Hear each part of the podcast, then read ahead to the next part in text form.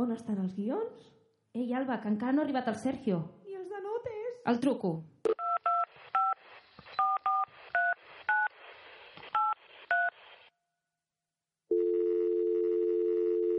Ei, noies, estic en un embús. Arribaré una mica tard, però, si un cas, comenceu sense mi. D'acord, Sergio, ara ens hi posem. Alba, dóna-li el play. ¿Están listos, chicos? Sí, capitán, estamos listos. ¡No los escucho! Sí, capitán, estamos listos. Vive en una piña debajo del mar. Hola, caracola.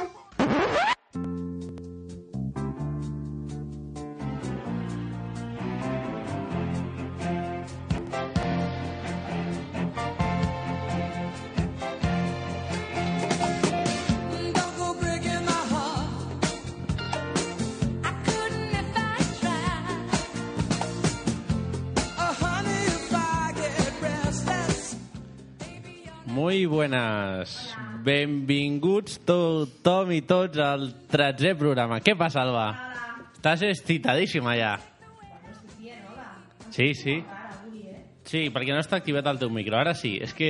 Vaya, Hi havia- ara sí. Jo aquí fent una super mega intro i ja me l'has espatllat. Tornem al principi? Mm, ja no és el mateix, Sergi, perquè... Ai, Sergi, Sergio, perquè ja no és... Mm, Ja no tiene Ja no esa és cosa, improvisación. esa cosa Ja no és espontani. clar. bueno, ¿qué tal esteu? Molt bé. ¿Sí? Hoy, hoy me han dicho que la Irene se queda para todo el programa. Avui sí. Ai, sí, Irene, ¿Ves? que bé, cambio, no? Cambio de look. Aquí la Alba ha llenado aquí la mesa de, de hojas. De material, has portat material de He portat cultura. molt material per parlar, sí. A saco. Avui a saco. Avui vens a tope. Amb moltes coses. És que hi ha moltes coses ara a la ciutat. Bueno, doncs si us sembla, avui dimarts 18 de març estem llestos per engegar el nou, un nou programa. Avui tenim amb nosaltres el Carles Torrecilla, un crac del màrqueting i de l'economia. Amb ell parlarem del Plan B, del seu darrer, el seu darrer llibre, el món dels emprenedors i el que ens doni temps durant l'entrevista. A més, avui la, el Ferran Adrià té un deute pendent amb la amb l'Alba, si dona temps ens ho farà. I Algo? he portat una cosa de cultura Mm? per parlar amb ell especial. Ostres, tu. Completito, completito. I la Irene, de què ens parlarà avui? Avui sobre les previsions meteorològiques. Sí? Doncs, si et sembla, comencem rapidíssimament amb la teva sintonia. D'acord? Molt bé.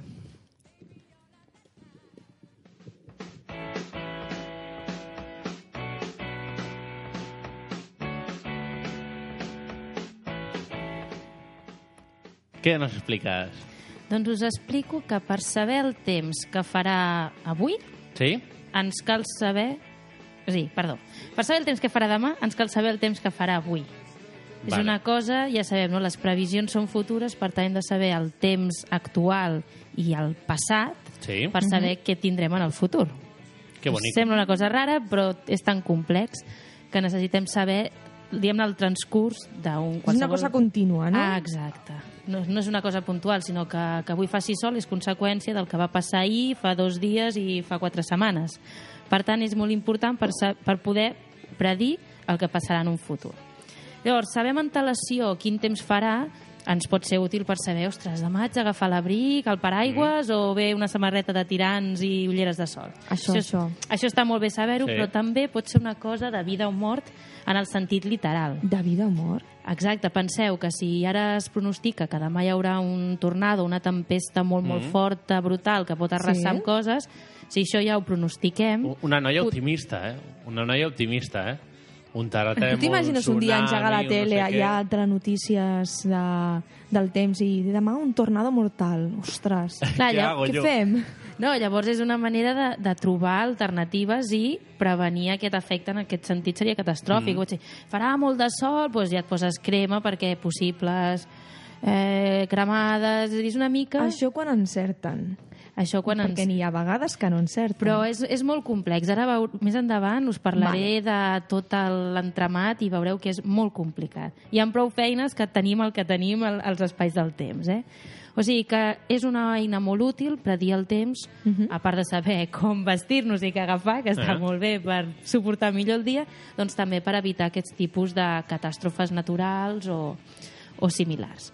Aleshores, uh, tot això ho rebem a partir... Heu de pensar que la- que l'atmosfera i tot el planeta en si, a l'univers, a part de planetes, estre estrelles i totes les altres coses que ens han explicat sempre, hi ha una cosa de cossos artificials que ha creat l'home, justament que estan or- orbitant la Terra per adquirir tot aquest tipus de dades. Llavors, un d'aquests satèl·lits... De les que és- cuerpes. El Meteosat. Una de les Ah, cuerpes. exacte, és el famós- Voladores. és el famós Meteosat, que, que està orbitant al voltant de la Terra, registrant doncs, la formació de pluges, els núvols, etc, corrents d'aire. Llavors, les, les seves imatges doncs, ens permeten a saber amb antelació si bufarà vent, si hi haurà alguna pluja o si farà bonança durant aquells dies. Val? O sigui, penseu això, que simplement són aparells que ens enregistren aquestes dades. Llavors, les previsions que són a més llarg termini es basen en una densa xarxes de sensors que volten la Terra. És un compendi de milers i milers de- d'aparells d'aquests. Llavors, per pronosticar quin temps farà demà, l'atmosfera és sondejada cada dia per 1.500 globus i aquests globus estan carregats d'aparells meteorològics de mesura. Llavors mesuren les diferents constants i paràmetres que ens poden interessar per després configurar els mapes. Mateix sistema que tenim a l'atmosfera amb aquests globus doncs, també es troben als mars i oceans que, es, que estarien en les boies.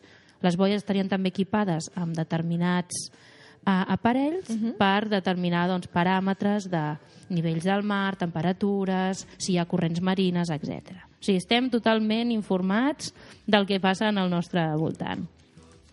Llavors, aquí, us, us, pel que us deia que era tot això molt complex i hauríem de perdonar-los una mica als homes del temps. A veure, a veure. Us explico. És a dir, l'oracle que emet totes les previsions del temps per a Europa es troba en el que es coneix al Reading, que és un poble que està a prop de Londres. At perdona, Irene, atenció, Sergio, has escoltat?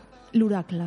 Sí, sí, sí. això sí, és com, sí, la, sí. com el Senyor de los Anillos i la Quasi, pel·lícula quasi. aquesta del 300, tot això, no? Els, els Eh. oracles.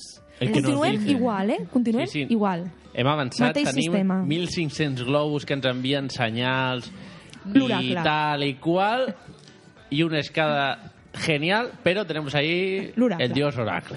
No, però en Perdona, aquest, Irene, eh? perdona. en aquest petit poble hi ha el que es coneix com el superordenador. Sigui, ja anem a una configuració Que dels, de... dels membres de l'oracle és el més important, és el top one. És el que és papà. de, el superordinador del Centre Europeu per a les Previsions del Temps. Llavors, les dades dels sensors de tot el món s'envien a aquesta única màquina, llavors ella elabora les previsions. Vale? Per altra banda, els Estats Units, Rússia, la Xina i altres grans potències doncs, tenen la seva pròpia maquinària, que és d'un estil similar. O sigui, aquest ordinador rep totes les dades I ell fa les una- processa i, i és... diu Exacte. Llavors, pluja, tal... Exacte. Vale. Però penseu la complexitat de tot plegat i la importància d'aquest superordinador Mhm. que uh, un, per un ésser humà impossible gestionar totes aquestes equacions i dades. I un ordinador normal trigaria tant en resoldre les equacions que el fenomen es produiria un cop... És a dir, el resultat l'obtindríem que ja el, el fenomen ja estaria... Ja hauria passat. Ja hauria passat. Que ya habías, si es un tsunami ya habrías chupado agua, o sea... Ah, Exacte. O sigui que és molt important tota la gestió de dades en aquest sentit. Llavors, per saber el temps que farà, per exemple, a Barcelona d'aquí uns dies, llavors, l'oracle aquest informàtic necessita conèixer l'estat actual no només de Barcelona, sinó de tot el món. Eh? Perquè ja, sé, bueno, les corrents d'aire, tot això és una cosa que, que va Clar, circulant. és molt complexa i no és només d'un país, Ah, exacte, és, de, no és una cosa un conjunt d'àrees, no? Llavors, aquests superordinadors elaboren eh, les previsions del temps i les envien als serveis meteorològics de cada país o depèn de com estigui configurat, si és una nació, un territori, és igual, de qualsevol àrea. Llavors, ho fa en forma de mapes, de gràfics, de dades, etc. Llavors, és la feina dels meteoròlegs de cada àrea o regió que reben aquesta informació de processar-la, gestionar-la, llavors fer-ne difusió. En el nostre cas, doncs, és a partir dels serveis informatius, a l'espai del temps o, o el que sigui. Qué guay, això dels ordinadors, eh? Està molt bé. Jo tinc dues preguntes. Una pregunta i un comentari. Sí, digue'm. Una pregunta que no... Bueno, Irene, no, no em matis, eh? Hi ha algun límit en el temps? O sigui, tu pots dir, fem una previsió, Mm. però hi ha algun... Fins quan?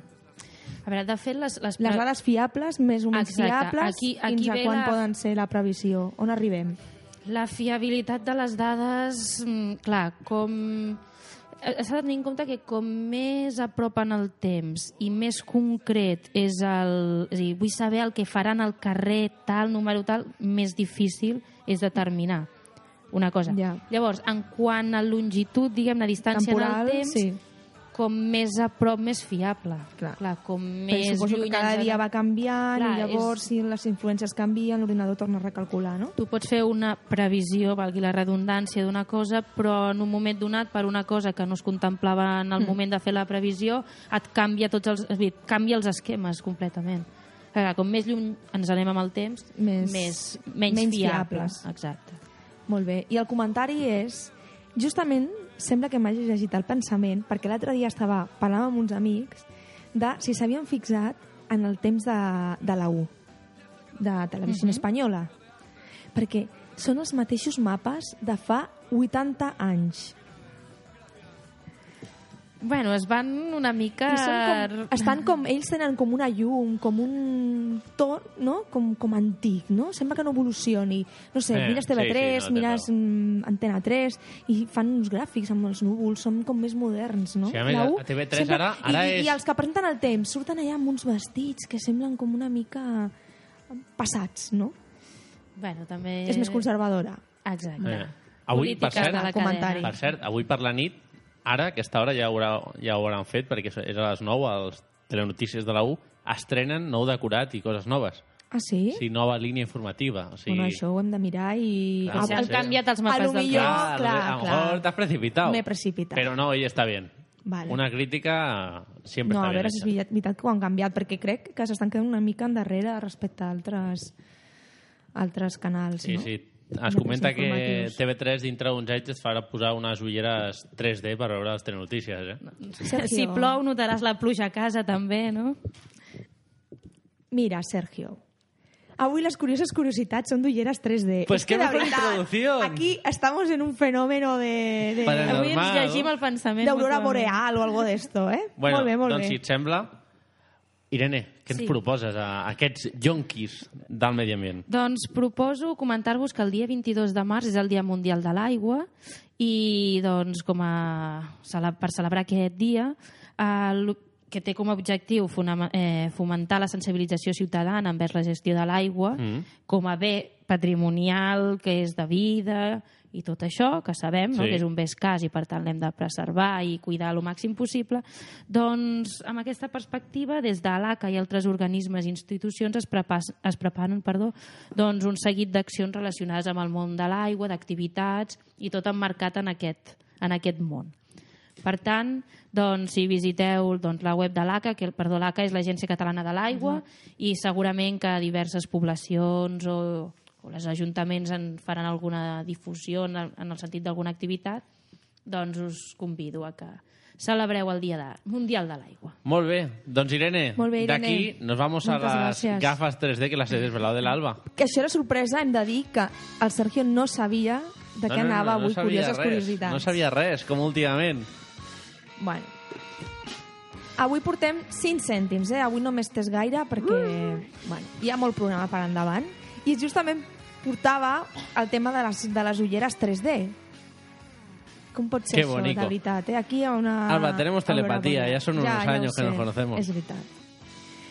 Doncs uh, les ulleres 3D. Ja sabeu que són aquestes ulleres que permeten doncs, uh, simular tres dimensions en certes i- imatges que són bidimensionals. Sergio, saps diferenciar entre bidimensional i tridimensional? 2D y 3D. 2D es lo que vemos y 3D es cuando hay otro fondo. 2D es el plano y 3D es el 3D. És el, tres dimensions. Tres dimensiones. Tres ejes. Lo, lo que viene siendo 3 Tres ejes. ejes. X y Bueno. Z. Más o menos. Pero sí, le damos por bueno. Pasa palabra. Vale. Bueno, doncs els, els, els humans tenim dos ulls i gràcies a aquests dos ulls podem eh, apreciar el que és la profunditat dels objectes que tenim al nostre voltant. D'acord? I llavors podem apreciar les tres, les tres dimensions.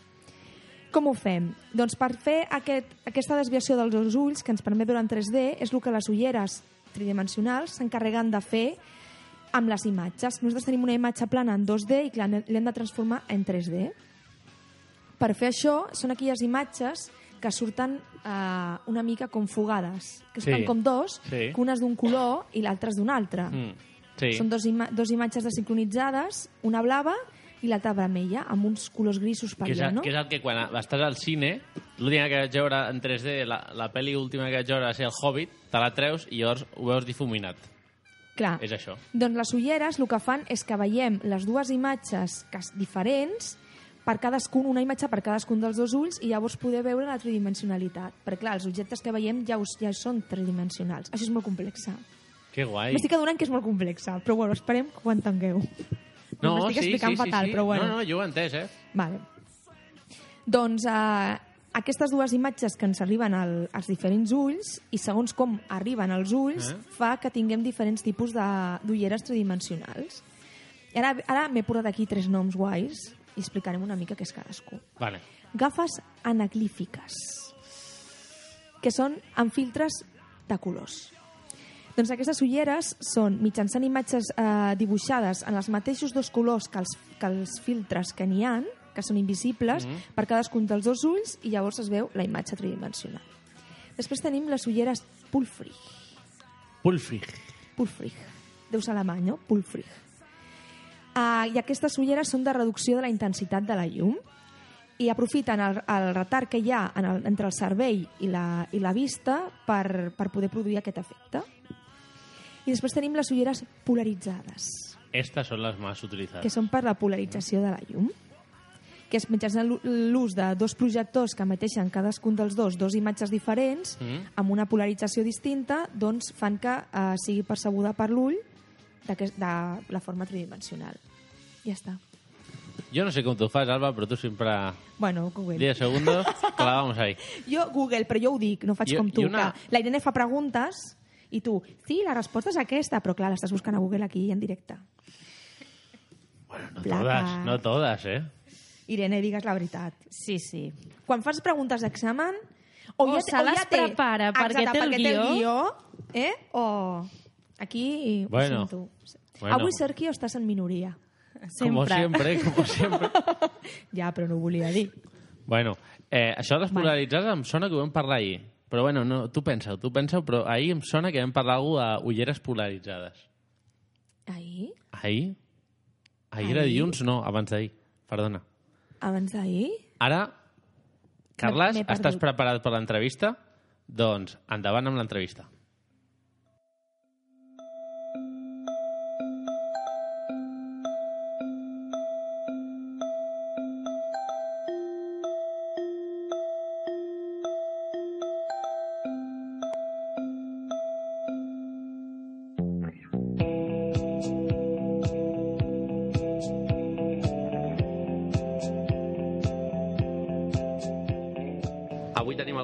Amb en Carles Torrecilla, una de les cares i noms més reconeguts a l'actualitat a l'hora de parlar de màrqueting en emprenedors. És llicenciat en Administració d'Empreses per ESADE i MBA per ESADE. La seva tesi doctoral tracta de les polítiques de màrqueting i els serveis públics. Molt bones, Carles. Què tal? Molt bones, Ens hem perfecte. equivocat en alguna cosa de, de la intro? Està perfecte. La, la teva activitat acadèmica es centra en el món del màrqueting estratègic i els plans de màrqueting. També has treballat en l'àmbit del l'entre- l'entrepreneurship. Quan hi ha moltes R's, complicades que busquen. quan porta moltes R's això confon. I també ets un gran divulgador que hem pogut veure a la ràdio, a, Ra- a RAC1, a Ràdio 4, a Catalunya Ràdio, vas estar també a, a un programa de televisió molt, molt actual, de farà un any, potser, o, o mig any, amb el Juan Ramon Lucas a Código Emprende, que es tractava de propostes emprenedores i en les que tu proposaves reptes des d'un repartidor de paquets i coses d'aquestes diferents. I, bueno, participes al, participaves activament a l'Hormiguero i el divendres i recentment, el 2014, vas publicar el Plan B. Exacte. Estàs molt ben documentat, eh? que, que porta per subtítol Cuando falla el plan A, solo los mejores tienen un plan B. I llavors aquí és on preguntem de sempre hem d'estar preparats per si les coses fallen o és qüestió de diversificar simplement? De fet, fixa't que dic solo los mejores tienen un plan B perquè només si tens un pla B pots ser dels millors en el plan A. Hi ha molta gent que diu, ah, el plan B el necessito per si em falla l'A? No, no, no, no. El plan B el necessites perquè l'A et pugui anar bé. Tu imagina que tens una feina Eh. i no tens cap possibilitat d'anar a treballar en lloc més. No podràs negociar bé el teu sou de la teva feina principal. Mm. Saps? Per tant, què vol dir? Que et pagaran malament, Eh. per tant estaràs insatisfet, per tant faràs la teva feina malament, per tant et despediran. Dius, oi va, o sigui, per no tenir una altra opció de feina, m'acaben despedint de la meva feina principal. Exacte. Per tant, el pla B ja no és per quan falla el plan A, sinó per fer bé el plan A. O sigui, s'ha de fer abans. Exacte. A la vegada que es fa el pla A, el pla A s'ha de fer el pla B. Clar, No? si no et pot passar com em va passar un, un dia a mi amb el capellà de la meva parròquia, que li vaig anar a fer una pregunta i em diu no em vinguis a preguntar sobre les castanyes cremades quan ja s'han cremat. Pregunta'm abans de posar-les al foc. Clar, això és una mica... Eh, això és diversificar al final una mica, no? És tenir una, una mica... Eh, una empresa o un negoci s'ha de sustentar en diferents coses. Cuidado, I una perquè- cosa d'aquestes mm, no sé si es podria dir també com si fos el plan B. No, perquè és que hi ha molta gent que ho entén malament en el sentit de dir jo, com que puc perdre la feina, per les tardes faig una altra feina, a hores lliures faig una altra feina, i llavors acabo fent pitjor el plan A perquè estic tan pendent del B, el C i el D que acabo fent malament la meva feina. No, no, no. Teniu el, tenir el pla B vol dir que jo no li prenc en absolut ni hores ni esforços en l'A, però estic preparat per un possible A. Per exemple, no? dir, escolta, per tenir un possible pla B estalvio molt. Així, si, prenc, si perdés la meva principal feina, podria comprar-me, m'invento, no? una feina de poca... Imagina que soc paleta, no? pues, eh, estalvio molt, però si a comprar una furgoneta i fer repartos. Dius, ah, vale, és el pla B. El fet d'estalviar no et pren hores del teu plan A. Val? Va. Però vol dir que m'estic preparant. No, és que sóc enginyer. Vale, molt bé. Ah, que soc enginyer no estudio més. No, no. Has de fer un màster, has de fer cursos de software, has de fer idiomes... Saps? Un periodista. Sí. Un periodista que no parli xinès, rus eh, i una mica d'àrab, o bastant àrab, mm, quin sentit té estar al món de la comunicació si no et pots comunicar amb el 80% de la població mundial? De cap Per sentit. tant, per tant, el pla B poden ser moltes coses. No ha de Exacte. ser una feina. O sigui, No. no s'ha de confondre el que tenir el pla A, que és una feina, buscar una altra feina per si falla la primera. Exacte. Pot ser qualsevol altra cosa que t'obri un camí Exacte. a, a una altra... Exacte, i responent a la pregunta de si diversificar és un pla B, també, eh? perquè jo en un negoci haig de tenir uns clients que són els principals, però n'haig de tenir molts que dic, mira, aquests em sembla que no, no creixen prou, però vés a saber en el futur. Els petits, que al final són els menys importants, però també tenen el seu tant per cent d'importància en el, en el còmput Més que això, negoci. no, més que això és que quan el meu principal falli, probablement aquests siguin els que creixin. Perquè per un tema cíclic, quan el gran Sí, cau, clar. els petits creixen i llavors és quan em puc desenvolupar. Paral·lelament a la, a la teva tasca com a professor i expert, ets fundador i soci d'Ecoveritas, uh -huh. que són els supermercats ecològics al World Tour eh, Platforms, que és de continguts telemàtics, I aplicacions mòbils. i soci d'Hospitality 34. Ara aquesta empresa es diu Ticket Bureau.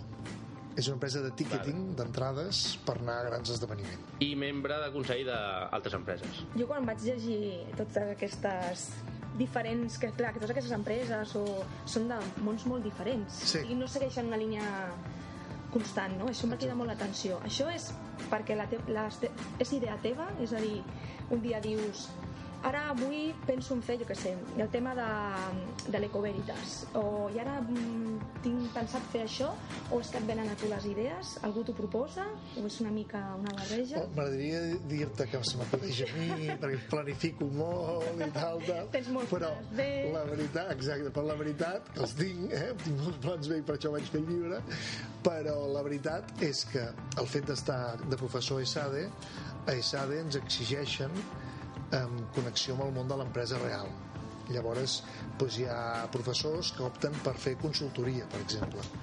En canvi, jo vaig optar per eh, participar, a finançar projectes d'alumnes, o vaig optar per estar a consells i veure doncs, sectors molt diferents que enriqueixin després la classe. La gent que ve a SADE no vol saber el que diu el llibre. Clar. Això es compra el llibre i ja està. Al món real. Volen realment el món real. Llavors, nosaltres a SADE ens agrada dir que expliquem el que fem i fem el que expliquem. Acabes de respondre una pregunta que teníem plantejada Sí. que nosaltres, mm, quan vam estudiar el màster, per això vam fer aquell màster i, i teníem idea de fer un d'aquests, era que a l'educació fan falta professors que estiguin al carrer o que hagin estat al carrer i que tinguin contacte amb el carrer, perquè clar, de vegades et trobes amb professors que t'estan ensenyant l'electricitat, que és el meu cas, Sí. però que no han Que no tocat un picat, cable no s'han picat mai. i clar, O et parlen del món de l'empresa i no han tingut mai una empresa o no han estat part d'una empresa. Això és el que és una business school. Mm. És a dir, SADE, que hi ha molta Clar. gent que diu oi, però això, quina diferència hi ha? I tal. Doncs és aquesta, la diferència és una business school, saps? Una escola de negocis, no una escola d'economia i pensament socioeconòmic, no? I parlant de, de les empreses, avui en dia que hi ha molts emprenedors i la gent té moltes idees, és molt creativa, etc. normalment el que passa és que moltes d'aquestes idees al final doncs, mm, fallen, fallen per algun motiu. Hi ha algun denominador comú que faci que aquestes idees fallin? Sí. O la idea és dolenta o és que s'ha gestionat de forma errònia? No sé, pregunto. No Hi ha idees dolentes, això està clar. I hi ha idees Vale? dolentes. Idees de bombero, que en diem. Sí. Però bueno, aquestes ja les fem a part, no? Sí, aquestes les obviem. Però dins de les idees bones també hi ha idees bones que no els hi ha arribat al seu moment. I això és caríssim. Quan tu comences a implantar una idea abans del seu moment, quan amb els meus socis vam muntar Veritas, els supermercats ecològics Veritas, oh, pues, escolta, el Consell Espanyol això encara es pensava que era per gent alternativa rara, saps? I hem estat 10 anys dient que no, que això és una opció d'alimentació més moderna, més saludable, més, que té més sentit, més raonable, etc etc. Però clar, vinga 10 anys aguantar uns negocis on la gent encara no entrava per les tendes. Ara va molt bé, Clar. però hem tingut que travessar un desert massa llarg val? Amb això amb, amb, et podria explicar 35 idees que llavors seria una classe, no? com fem a classe explico 35 idees durant saps? un parell d'hores de coses que jo he arribat abans d'hora saps? per tant, això és un, un capítol l'altre és que el món de la gestió d'empreses i l'emprenedoria és com el futbol tothom s'atreveix tothom pot opinar i no es necessita un carnet per posar-te a donar patades a una pilota. Igual que no necessita un carnet per muntar una empresa. Doncs clar hi ha, o sigui, muntar una empresa és una cosa molt sèria perquè contractaràs gent hi haurà famílies que dependran de tu hi haurà gent que... la gent no pensa quan contracta algú, aquell algú es pot acabar llogant un pis prop de l'empresa per no tinguer que pagar tant transport. Està transformant la seva vida per l'empresa. L'emprenedor això moltes vegades no ho pensa. L'empresa va malament es llença, l'empresa va malament i s'acaba de carregar la vida de 5, 10, 20 o 200 famílies val? llavors eh, aquesta part de poca formació per dir una manera per part dels emprenedors. I, que, i això a més a més ara està passant molt més que abans perquè la gent es mira quatre powerpoints escolta programes de ràdio com el vostre tal, tal, i diu, ja, ja està.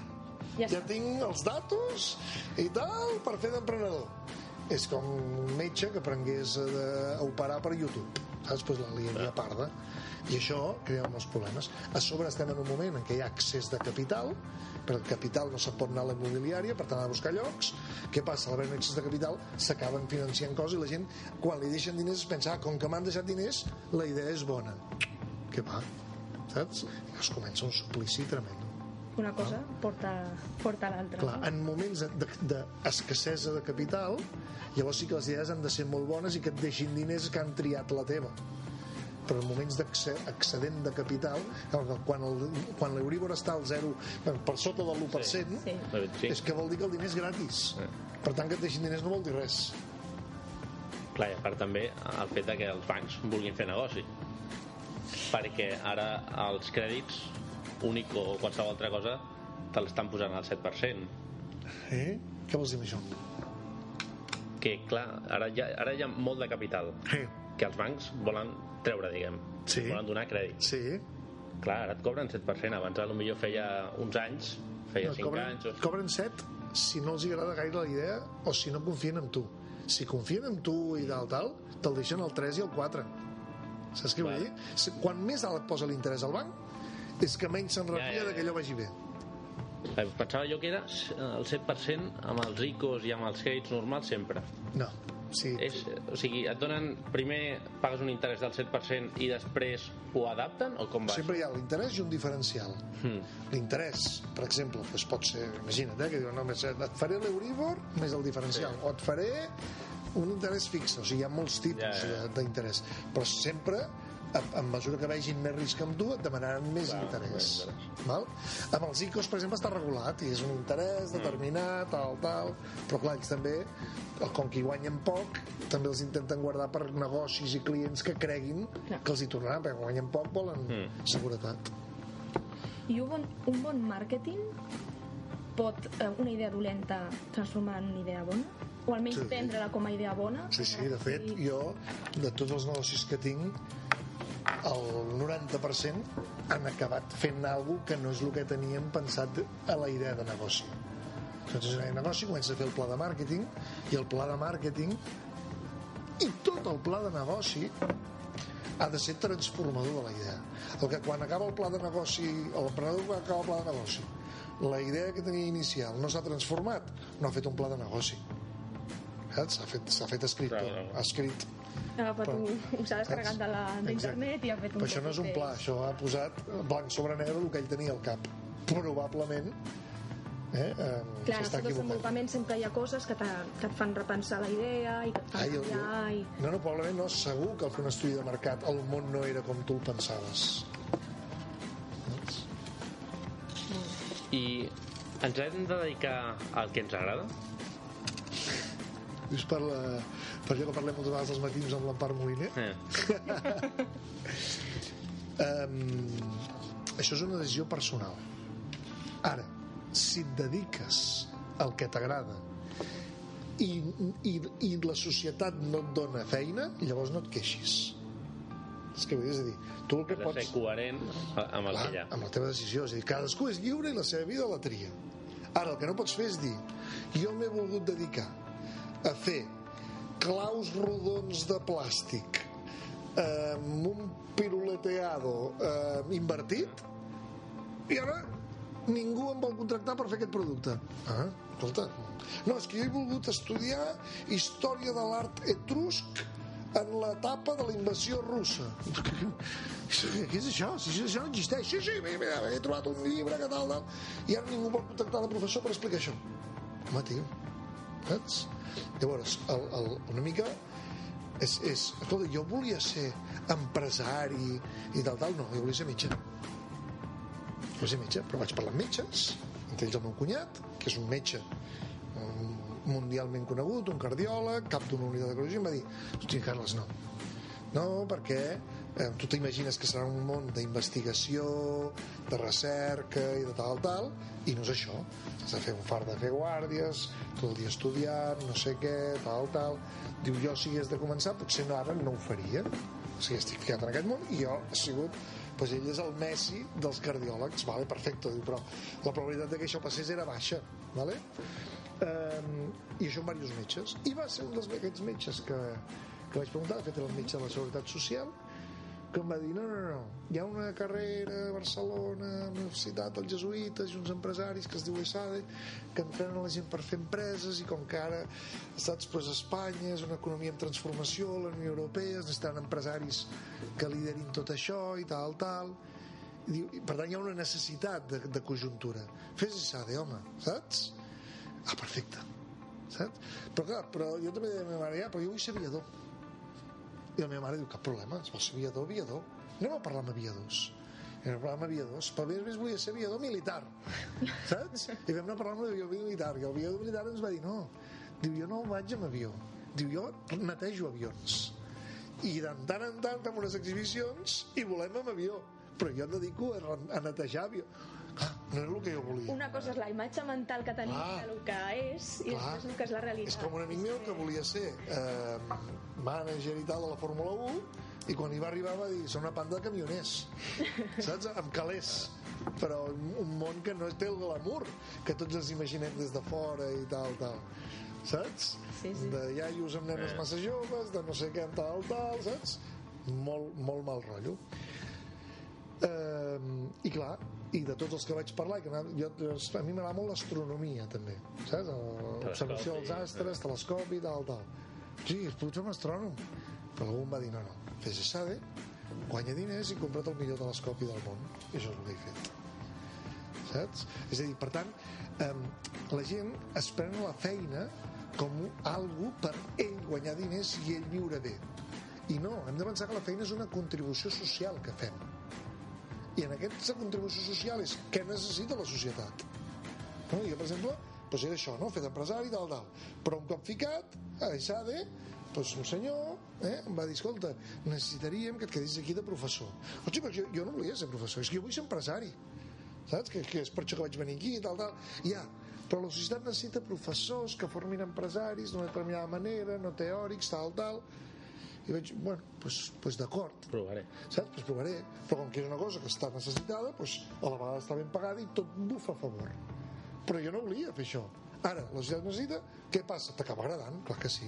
I m'encanta. Clar, molta vegada, moltes vegades tries un camí i després acabes en un altre i les coses et van venint i has de veure també les oportunitats. Però quan el vent bufa a favor, és molt més guai. És a dir, jo soc feliç de professor, però no és el que jo volia fer. Ara, no podria ser més feliç. Ja, I això que no m'he dedicat a el que jo volia. És allò de mai hauria imaginat jo que acabaria de professor, Exacte. no? En canvi, el que fa, el, el que es dedica al que vol i a el que li agrada, què acaba passant? Pues amargat, que no és el que s'imaginava, que no és... Perquè, clar, tenia una imatge idealitzada d'allò. I, a més a més, tenia una imatge idealitzada d'allò a quina edat? Quan era jove.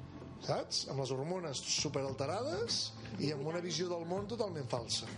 Amb la qual mm, és que prenem les decisions de què ens, ens agrada, ens agradaria voler-nos dedicar en un moment en què no ens toca.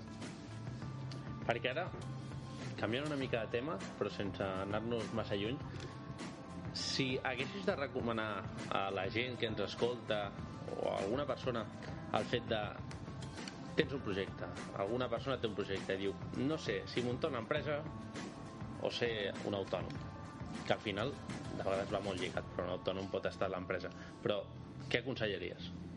Home, clarament és. Muntar una empresa és... Has estudiat per muntar una empresa? Has, has fet un- una carrera o un màster o un curs seriós no un seminari sinó tu eh, creus que tens els coneixements per suportar sobre les teves espatlles la responsabilitat d'unes famílies amb uns nens que van a col·le Eh. amb uns... m'explico, no? Sí. Tens els coneixements per això? Sí, munta una empresa. Penseu que les empreses es diuen societats. És a dir, el nom no, Famílies. no, és per, no és casual, Eh. saps? Per tant, um, tu estàs preparat per liderar una societat? No. No, fes-te autònom, saps? I integra't en l'ecosistema d'altres societats i altres autònoms i tu aporta el teu granet. No, no, és que jo tinc... Aquí a SADE hi ha una assignatura que es diu um, Història del pensament socioeconòmic que el que intentem transmetre a l'alumne és tu què ets? Pal de paller o palla? Eh, el pal de paller mm, no es menja, eh? Però és el que aguanta tota la palla. És dir, tu estàs preparat per ser Eh. pal de paller? És a dir, per aguantar molta palla, que és el que es menja, és l'aliment. O també aquests exemples s- s'explica amb, el, amb, el, amb els cables elèctrics. No? Sabeu que el cable elèctric va caient i després hi ha un pal que el torna a aixecar i això fa que pugui continuar. Tu què ets? Pal de telèfon o cable elèctric? Ets empresari o ets autònom? Eh. Ets, m'entens? O treballador, saps? Però s'ho has de pensar i un ha de ser conscient de lo que ell és capaç d'aguantar, és capaç de, de liderar, etc etc. En canvi, mm, tendim a decidir d'una manera és que a mi m'agradaria ser això saps? Ja, a mi m'agradaria ser saltador de pèrtiga ja, però macho, Sí. que no et toca perquè el fet d'estar aquí a ESADE o a qualsevol ara dic ESADE perquè estem a ESADE però el fet d'estar a una universitat on es fan màsters per, per gent que vol, ser, vol muntar la seva empresa, el seu negoci que està estudiant econòmiques això suposo que fa veure també una mica eh, com anirà el futur no? i eh, les, les noves onades de gent Sí, cert. Però amb un però, que és que a vegades ens adelantem tant a la realitat que en aquí eh, passa molt que hi ha projectes que els hem de dir molt bé, eh? Però allò que us explicava abans d'arribar a massa d'hora. És a dir, a les coses de negoci el que passa que a vegades anem massa per endavant. Eh. Val? Per tant, quan estudies una escola de negocis, s'ha de vigilar de dir, "Aviam, vale, m'estan explicant això, que serà d'aquí 10 anys, però jo de moment haig de començar pel que toca fer avui. Val? Perquè per arribar demà s'ha de sobreviure avui. No? Llavors, tenim, sí, o sigui, sens dubte, veiem el futur, però a vegades cometem l'error de mirem tan endavant que ens entrebanquem amb la pedra de davant vale? I ja... Com que és quan ens acusen de teòrics i no pràctics vale? que, que no has estat al carrer, no? Que no has estat al carrer i que tot... clar, perquè els hi sembla com que, què m'està explicant aquest tio m'estàs frenant, no? M'estàs frenant Exacte, i... sí, sí, sí Eh, L'internet, i ara que estan tan de moda les xarxes socials, tu que ets expert en màrqueting, i canviarà, o, bueno, ha canviat el món i part dels negocis i ha fet que surtin coses noves relacionades amb això ja fa temps, però encara canviarà més això? I tant. I tant. O sigui, si, si, fos, si fos un cotxe, estem a l'etapa aquella d'aquells cotxes que saps que t'anava davant i per engegar havies de fer rodar una manivela estem en aquesta etapa o sigui, encara no estem ni, ni, ni a l'1% del que serà Part de la seva gràcia és que no sabem com serà, no? exacte I haurem, an, anirem arribant, però clar, no, tenim un, no hi ha un objectiu perquè no sabem què és el que hi ha al final, no? és la riquesa de la vida la, saps? la Clar. incertesa saps? Sí, sí. pensa que sense, sense risc no hi ha rentabilitat és a dir, si sapiguéssim cap on va internet ja no seria rentable internet Clar. saps? hi ha molta incertesa per tant hi ha molt a guanyar I ja per, per anar acabant una mica l'entrevista, tota la gent que està a casa seva, que no sap què fer o que està una mica, això, un té un futur incert, què els hi recomanes? que reflexionin si s'han gastat més diners amb la seva moto o el seu cotxe o amb la seva formació, saps? Que pensin, en què, en què gasten ells més diners? En copes o en formació? Perquè vivim en el país amb menys percentatge de despesa en formació. I tu només et podràs començar a queixar quan t'hagis format en el que la societat necessita. Perquè si tu estàs format, cap problema. Saps? Hmm. encara hi hagi una gran crisi a Espanya et vindran a buscar d'altres llocs el problema és quan ets una bestioleta que no està enriquida per dintre no? llavors que es formin però que no pensin en formació gratuïta que no pensin en el curs gratuït que hi ha allà Ja. no sé què, no, no, no que pensin Que inverteixin. que es venguin coses a eBay saps? que es venguin tot el que trobin per casa Que es venguin la que moto. sigui seu, que es venguin la moto, que es venguin el cotxe, que es venguin tot i ho gastin en formació perquè tot el que es gastin en formació ho podran multiplicar per 100 eh? de fet les ordres religioses van muntar escoles Eh. perquè Nostre Senyor va indicar que les coses es tornaven, es tornaven per 100 i la formació és una d'aquelles coses que se't torna a multiplicar per 100 hi ha una frase que diu que si la formació et sembla cara provis amb la ignorància Bueno, jo crec que aquesta frase és, un, és el punt final, el petardazo no, de l'entrevista. I, bueno, amb això, moltes gràcies, Carles, per, Moltes gràcies. per deixar-nos tenir el plaer de conèixer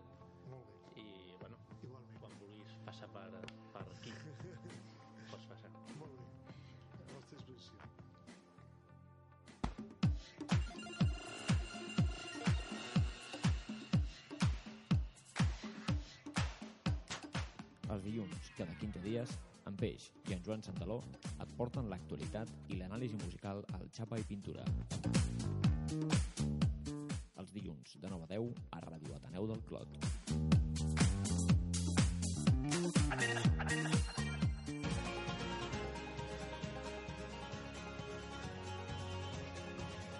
Bueno, hemos tenido aquí un momento de oráculo Hombre, con una luz divina que ha salido de algún sitio yo solo te digo... y ha deslumbrado a Sergio en el estudio y ahora dice que no Yo puede veo, poner yo veo puntos, ahora no canciones. puedo leer el guion, no estoy preparado, o sea que Pues tira tú. tiro yo. También te digo, eh, para lo que tengo de cultura yo... ¿Te queda algún punto del capo visual para poder poner mi sintonía? Sí, la tienes puesta. Es verdad. Es que no me oigo. Sergio, no me oigo. ¿Cómo que no te oyes? A ver. Súbeme el volumen un, un momento. A ver, a ver, a ver, a ver, a ver. Vale, ponme la cinta, Sergio. vale, vale, perfecto. Bueno, pues empezamos con el apartado cultura. Eh, empezamos con una actividad aquí en el Ateneo del Clot, Sí. que es eh, Zootroop 3D. Sí. Ahí Ah, va, enchufado. ah, aquí viene lo de las gafas. Perdón, es que tengo un, po- un problema en mi garganta. Que hace Y- salir pollos a veces. Mm, Sergio, soy una mujer, una chica. Mm, yo no tengo de esas cosas. No tengo... Tú tienes No. pollitos. A mí me salen florecitas. Ah, Toso y me salen flores. cardos ahí se te quedan clavados. Cardos clavados. qué, qué burro, bestia. Bueno, Zootroop 3D. De aquí viene lo de las gafas. Vale. Pues si queréis ten- disfrutar de un show de magia y humor eh, con la compañía Zootroop, venid al Ateneu. Es un, el precio de la entrada son 3 euros eh, y es de aforo limitado, o sea que... Es muy barato, es muy barato. Pues se llama eh, 3D el espectáculo porque és divertit, dinàmic i diferent. 3Ds. Està molt ben pensat. I, bueno, dic quan és, no? Perquè si no ningú vindrà. Sí, sí, és el sí, dia sí. 22 de març a les 22 hores. Molt fàcil de recordar. 22 del 3, 22. Esta reflexión me mola mucho. Yo Claro. a estas horas no la hago. Hay que hacer reglas de estas psicotécnicas para recordar las cosas. Claro. Muy bueno, bien. i què ens, Continuem. què ens expliques més, home? Més coses. Doncs mireu, uh, s'ha inaugurat una exposició a la Pedrera de, que porta per títol Colita porque sí. Ah, muy bien. Qui és Colita? Sabeu qui és Colita? No. Colita, por colita me vienen otras cosas. Ai, Sergio. De veritat. eh? Entre los pollos y las Pero, colitas... pero qué, colita, colita un- una colita de un gato, una colita de... ¿Qué pensáis? De verdad, le quedamos tú y yo, Irene, como Sí, unas sí. depra- depravadas mentales. Bueno, corramos un tupido velo. Doncs Colita és Isabel Esteva, que es una de las artistas más destacadas de la fotografía catalana contemporánea. Deberíais conocerla. Es uno de los referentes indiscutibles de la fotografía. De aquí Mm. No. de Barcelona Sí, i de Catalunya. No, no la conec, no la conec, Vale. però... Mm, Doncs en aquesta exposició, Colita perquè sí, es presenta la primera ret- retros... Ret... Quines paraules, de veritat, eh? Retrospectiva dedicada a Colita amb un ampli recorregut per la seva trajectòria vital i creativa. Uh, veurem diferents uh, imatges de, del seu arxiu, des del món de flamenc, al cinema, Mhm. temes de feminisme, etc. Tot allò doncs, amb una intenció molt clara i amb un toc d'humor. que guai. És una molt bona exposició d'una molt bona fotògrafa que podeu disfrutar fins al dia 13 de juliol a la Pedrera. A la, a la pedrera que a, a la pedrera es paga, no? Pedrera es paga, l'entrada són 3 euros, l'entrada reduïda 2 i gratuïta per menors de 7 anys. Pues mira, ja saps, aniré Sí. a cuclilles i... De dilluns a diumenge de 10 a 20 hores. Vale. Molt bé. Puc continuar? Home, Tinc més evidentment. coses. Molt bé. Aquí, sobre la mesa, siempre guarda secretos. També a la Pedrera eh, hi ha un cicle de concerts i creacions visuals que es diu De Prop, que comença el dia 20 de març i acaba el 10 d'abril, i entre els artistes hi ha un de conegut Sí? que hau- t'hauria de sonar a tu, Sergio. Irene, tu encara no hi eres de Pinkertons. No. De pique... Sí, home, sí, sí. Què, què, què vam dir d'ells? Què eren? Què són? Son grupo catalán. Sí. Vale, eh, si me das mm, lo que viene siendo media hora, te digo algo más. Espera, Google, Google. Ves, Sergio? Ens provoques. Després quedem la Irene i jo com que ens fiquem molt amb tu. Mira, jo ara, És que ens en ho menys, posa fàcil. en menys de 10 superfàcil. minuts, et buscaré una cançó seva. Vale, perquè ja la tens a, fa d'aquell programa que la vam posar. Evidentment, la tinc aquí guardadeta. Bueno, doncs sí, així recordem a tots els nostres oients una mica una pinzellada dels Pinkertons. Ho intentaré perquè doncs l'Oriol també hi ha artistes bloquejat. com Cuchillo, Doble Pletina i David Marmota, Marwal, i Nodormain, Oso Leone o Mau Morgó. El preu són 6 euros. Si voleu més informació podeu entrar a la web d'aquest festival, que és www.deprop2014.lapedrera.com La torno a dir perquè és molt llarga www.deprop2014.lapedrera.com I ara també eh, us porto una recomanació de teatre, al Teatre Nacional de Catalunya. Estan fent l'obra Doña Rosita la soltera o El lenguaje de les flores, de Federico García Lorca. És una obra que es fa a la Sala Gran fins al 6 d'abril i té uns, uns actors i unes actrius molt, molt importants. Tenim el Joan Anguera, la Mercè Arànega, la Carme Elias, la Nora Navas, etc. És una representació que està molt, molt ben feta, l'escenografia és molt maca, els decorats també són molt moderns, però clar, ambientats en l'època antiga i bueno, ja sabeu que és una obra amb una denúncia amb el que, és la, el que era la dona en aquella època no? i el seu paper dins la societat que eren uns moments molt crítics no? pensar en la teva vida que havies d'estar la teva única motiu era trobar un marit no? per, per menjar, com aquell qui diu no? Sí, perquè abans era el, el que es pensava, no? Que necessitaves tenir lloc per ser algú. Mm, clar, no? i per viure i per menjar o sigui, un algú tan bàsic, perquè si no quan moria la teva família que a tu com menjaves no? Doncs també us ho recomanem. I, finalment, porto especial per Ferran Adrià. Ferran, que estàs per aquí? Hey, ¿Qué pasa? ¿Cómo estamos? T'he portat la ruta de tapes a Nou Barris. Ruta. Pancho se llama. Pinju, pa, eh, mi amor, ¿Cómo, buja, cómo, paji. cómo? Repite, repite. Pinju, pi, pinju, paju. Pinxo Panxo. Més o menys. El mateix. Doncs el, a Nou Barris hi ha- han fet una iniciativa que és vine, vin, vingueu tots els dijous de 19 a 22 hores, tapa més beguda, un euro amb 95 cèntims. Molt barat, tu. Hi ha uns flyers, bueno, podeu entrar a la pàgina web del districte de Nou Barris, que és www.bcn.cat barra Nou Barris, repeteixo, www.bcn.cat barra Nou Barris i trobareu el que és el plànol amb la ruta. També l'han fet en paper i és un plànol on us marquen els diferents eh, bars i teniu... Cada bar posa una etapa concreta aquí tinc, és que tinc el plànol davant. Eh, És un plànol que ara Això farem la foto, però és un plànol que pots, a l'hivern aquest- tapar amb això, eh? Perquè sí, és com una és una manta. mica gran, és una mica manta. I a més, amb aquestes hores que ja hi ha gana, Hombre... està veient aquí les, aquestes... Mm, el, el tarín d'escàliva de tèbia amb bacallà a la bilbaïna, melmelada de fruites del bosc anxova, oliva i formatge de cabra. És una, una etapa molt fàcil. Sí, molt fàcil. Eh, bueno, Un dia es podries portar tapes, no? O alguna cosa Home, avui t'he portat una tapa. Estaria bé. M'has portat ta- una tapa avui? Ah, però no comestible. Un Vaja. dia, si us porteu bé, us porto una tapa. Va, el proper dia, mira, el proper dia us porto una Vale. tapa. Val. I us sembla. Això queda escrit, gravat, Queda de tot. registrat, Que sí, hombre, de totes que les sí. formes Que possibles. el proper dia us porto una Ens deu tapeta. una tapa. ¿De qué la queréis? No, no, sorpresa. Sorpresa. Ay, mira qué fácil. Eh, La compraré hecha. Però que sigui comestible, eh?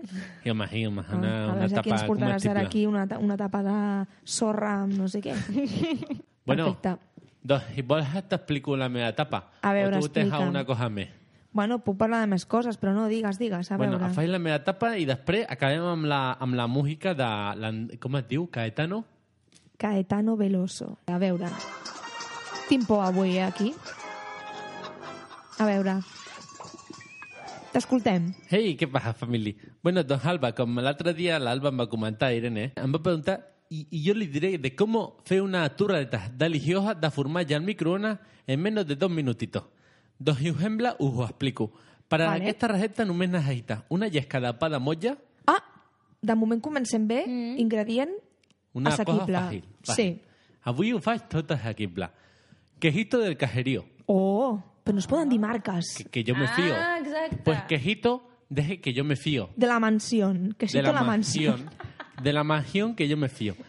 Una docena d'ametlles. Bueno, després les piques ben picadetes i una vegada les tens totes ben picadetes, agafa i reboja el, el que ves en el quejito, ho reboja sí. amb l'ametlla. Bueno, pues ho has de rebojar, ho has de rebojar bé i ho fiques al microondas. Al microondas dos vegades en modo grill. Do, dos minuticos en modo grill. Sí. Y una vegada ho tens fet, te queda una tapa crujiente. Como una que tu has probado en algun És que estava pensant en això mateix. O sigui, Pues això eso. és un plagi total, absolut. Bueno, yo aquí va- he variado amb el quejito, quejito del cajerío. Bueno, però he de dir que està més bona amb Camembert, que és l'original. Eh, bueno, està molt, molt, Irene, molt més això- bon. això Bueno, és- Irene, això has de provar un dia, eh, perquè... Hi ha un lloc a Barcelona, em sembla que hi ha algun lloc més perquè alguna persona m'ho ha dit, però bueno, Mm. nosaltres anem a un lloc que fa una tapa que és Camembert, rebossat Camembert. amb Camembert, Camembert. Camembert, amb ametlla, fregit, Eh? porta melmelada de, de, deu ser de fruits del bosc Eh. o de grosella o, Eh. i va amb una tostadeta, amb una torradeta i clar, això està boníssim i Ferran, ens has portat un plagi Bueno, però és que jo... Però clar, amb pa jo, de motlla, no? Clar, amb pa de motlla. Però Clar. jo... a- a- a- per una vegada això- que ens portes una cosa amb ingredients que tenim a, a nosaltres a casa i resulta que ens portes una cosa que, que, Però que mira, ja mira, mira, bonta. Digue'm. Eh, això, això te li posa un altre nom com el que et diré ara i quedes com un... ah, que té nom Claro, ah, vale. li posa... llavors canvia, a Mira, veure, a veure Això, això quan arriba acá, ho fan los papás i, i quedas de lujo. per cert, Ah, val. tu no li has posat melmelada No, porque esto es una cosa que es una cosa... perquè no t'has recordat que portava melmelada Però- la no Gràcies, gràcies. l'original He had- A veure. pues, el títol de la tapa seria Piràmide de formatge pintada amb farina d'ametlla sobre un pa de molla. a que queda con millor. No. Puc criticar? I critica muerte. Per ser una piràmide hauries d'haver dit que el formatget ha d'anar en vertical. Piràmide tumbada, deformada, pintada amb vale. farina d'ametlla sobre un pa farina de motlla. d'ametlla, farina, la farina és pols. Sí? Tu has dit piques, i picat és trossets d'ametlla. Bueno, ja saps que veure. sóc molt Sí, pero, Mm. pero puntillosa. ¿sabes qué? Te ¿Qué? va, te va a venir ahora a criticar... Però l'has portat una o no l'has portat, la tapa? Sí, mira, mira quién la porta. Mira quién te la porta. Qui? Ya verás, a ver si la Ho sabia. Això és la, la, la venganza. ¿Qué pasa, hombre? Tenía ganas de venir. Esto, esto es la venganza, porque... Hoy han venido las chicas, joder. Está todo aquí, todo listo. Hola, Torrente. ¿Cómo estamos? Ya está, ya, ya se ha ¿Qué te vas al pinchu panchu? Hombre, a Pichu Pachu. eh. No, es que venía aquí, estás criticando a mi, a mi amiguete. Esto no puede ser, hombre. No, criticando no, pero es que no me ha sorprendido. O sea, una vez que trae algo que es asequible, que lo tenemos en casa, barato. que se puede comer, Important. y, Sí, y bueno. resulta que es una cosa copiada y que encima el nombre... hay muchas cosas que no se pueden sé. comer en esta vida. No, no, no me he llegado a pensar. Bueno, es que... que Irene, la Irene no se- está de community manager. No se Que te duerme. Escribe con el Twitter, hostia. Irene, Eh, Irene. Teenager. Teenager Está, of the está reventando. Suerte que ya no lleva teclas los móviles. con Esto se está desmadrando. Sergio, pon orden. Vale, vale, vale. Torrente. Torrente, vinga. soc dona, puc fer dues coses alhora. Vale, És to- veritat. Torrente, més. ves-te'n. Eh, dos, dos cosillas a la ya me lo demostrarás. Eh. Venga, vámonos. Quan vulguis. Ei! Bueno, doncs ara, si us sembla, acabem amb una música ben maca, no? Doncs posarem una cançó del Caetano Veloso. Aquest és un artista que ve, un, és un dels caps de cartell convidats en el Primavera Sound d'aquest any, que encara he de fer l'especial Primavera Sound. Al Veritat, proper jo l'estic programa esperant. Ho porto. Encara queden molts mesos. Sí, hombre, sí, sí, sí. Sí, sí. que Hasta que no salgan ens las flores hay muchas. Lo que también tengo que decir que a mí les- para- aquí en la radio siempre es primavera. Siempre hay flores. ¿Por qué? Ya está, continúa. Si no la habéis pillado, es un piropo Ay, que os he echado. Irene, nos ha echado un piropo, somos las flores. Pasa que venga. Ah. Vinga, va. Això també l'has buscat al Google, Sergio? No, home, no. Jo soc una persona amb recursos. Ai, moltes gràcies. Que Vale, ja per avui ja no direm quedat res més sí, en contra sí, teva. fatal que no l'hem agafat, eh? Ja, és que no estem acostumades, tampoc. Clar, és que... Doncs anem al Caetano Veloso. És un músic eh, brasiler, eh, està considerat un dels grans eh, cantautors del segle. El seu últim treball es diu Un, un abraçasso i aquest és, una, és un artista que ha guanyat cinc premis Grammy, un d'ells el 2012 amb el Premi Grammy Latino com a persona de l'any. Posem la seva cançó, Endavant amb... Un abraçasso.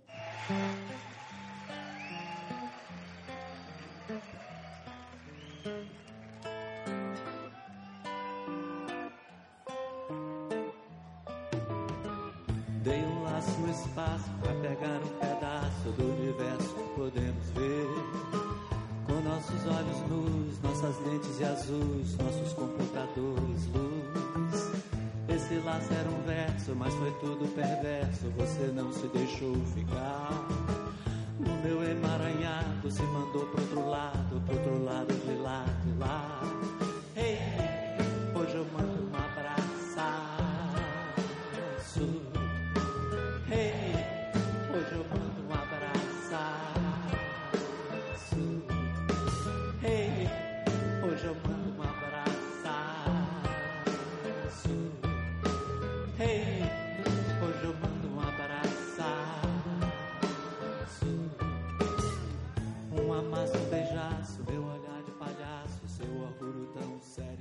Sergio, das- nos, das- nos haces un piropo y ya me estás bajando la música, no has dejado escuchar la canción, apreciarla. Mira, eh, es que es una de cal y una de arena. lo voy a hacer. Lo voy a hacer esto porque ¿Qué? lo voy a hacer. Hoy lo voy a hacer. ¿Qué? Mira, mi quien me ha criado me dice día al alba que me estoy que si, pasando es, mucho. que si es puntillosa que no se meta con mi niño. Hombre, Sergio, Mamá, que no soy tan- tenga que venir tu Mari- padre a defenderte. Mamá, que no soy tan niño, hombre. bueno, ya me he perdido. Bueno, eso que estabas explicando. Ibas a hablarnos de algo de cultura, de algo de más. Has dicho, voy a hacer un inciso. Ah, sí. Eh, exacto. ¿Visteis la maratón? Sí, home, sí. ¿Fuisteis, bajasteis a ver a, la- a los corredores? Sí, sí, sí. sí Muy sí. bien, ¿no? Yo lo veía Un desde mi munt de gent, eh? Un mundo de gente. Eh, el Pero es- kilómetro 25 parecía Walking es- Dead, ¿eh? O sea... Hombre, es que kilómetro 25 ya es... Aún les, que, pero aún les queda un, un trozo, ¿eh? Sí, sí. A mí- Era, era muy curioso porque veías en los primeros kilómetros la gente, pues claro, eran la gente como más preparada, ¿no? O al menos los más profesionales, o iban a un ritmo corriendo, chan, chan, chan, chan, chan. Iba pasando el tiempo, iban pasando la- las, las liebres, y entonces ibas viendo que la gente ya iba cada vez más lenta. Y era como más, había gente que iba caminando. Yo lo vi, estaban en el kilómetro 17 aproximadamente. Y la verdad es que, pero ole, ole, ole, ole. Se ha de explicar que los hombres llevan esparadrapos en los pezones. Mm. Irene, no hagas esta cara. La Irene, la Irene está flipando. ¿Los hombres tienen pechos? De repente No, Irene, Irene sí. ha dejado de hacer de community manager para volver Pero- al programa. Un momento, un Per momento. això vol dir que estic fent... Ui, atenta, eh? Vull dir... Està, està, Però- està, està, però- en però- ello. Eh, ¿A quién estás asesorando? Penseu que tinc un, un dia... Jo els meus dies són que necessito hores. Per tant, aprofito qualsevol moment. Sergio, lo siento Estic por tu madre, pero tú no serías capaz de hacer esto. Bueno, vale. Pues nada. Irene. Bueno, anar Per acabant... què porten esparadraps? Tornem al tema. Para el tema de la rosadura del pezón, con la camiseta del frotamiento, eso llega un momento que hace sangre. Ah. Al final, alguns, si els hi ha caigut o alguna cosa, porten sang a la samarreta. Clar, les dones portem els Clar, els sostenidors sostens ja que ens fa- fan de, de, com de capa intermitja no? entre, entre la samarreta i, el, Ah, i la pues carn. mira, això no ho havia pensat. Mm, sí, és que és molt dura la marató. I tant si és dura. L'has fet, Sergio? No. La faràs? No. Faràs els bombers. Sí, home, sí. Farem Ah. 10 quilòmetres. Ir al Corte Inglés. Bueno, Ja entrenes? no. Muchos no seguidos. Passa palabra. Bueno, doncs si us sembla, ens veiem la propera setmana, no, sinó l'altra, amb el Carles Lucas, que és un especialista, un metge especialista en al·lèrgies, que prepara unes colònies especial per al·lèrgics. Això m'interessa a mi molt. Ja ho sé que Portaré moltes preguntes. Molt bé, molt bé. Bueno, Irene, muchas gracias. A tu. Alba, muchísimas gracias. Sergio, no te has enfadado, ¿no? No, hombre, no. Nos vas a seguir hablando. A És des, de, vosotras. és des del carinyo, ja ho saps. A vosotras. Son, és, tot, és constructiu. A vosotras hay mucho cariño. Ai, que... Gràcies. Igualment. Lo mismo, idem. Bueno, doncs una abraçada molt forta a tots i a totes. I tornem la setmana que ve. Ciao, chaito. Don't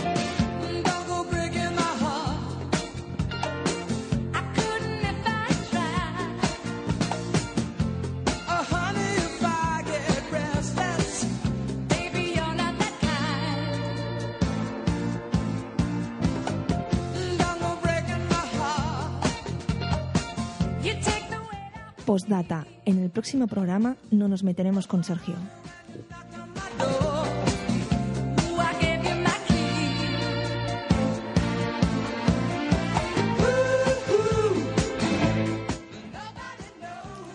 Postdata 2. Lo intentaremos. When I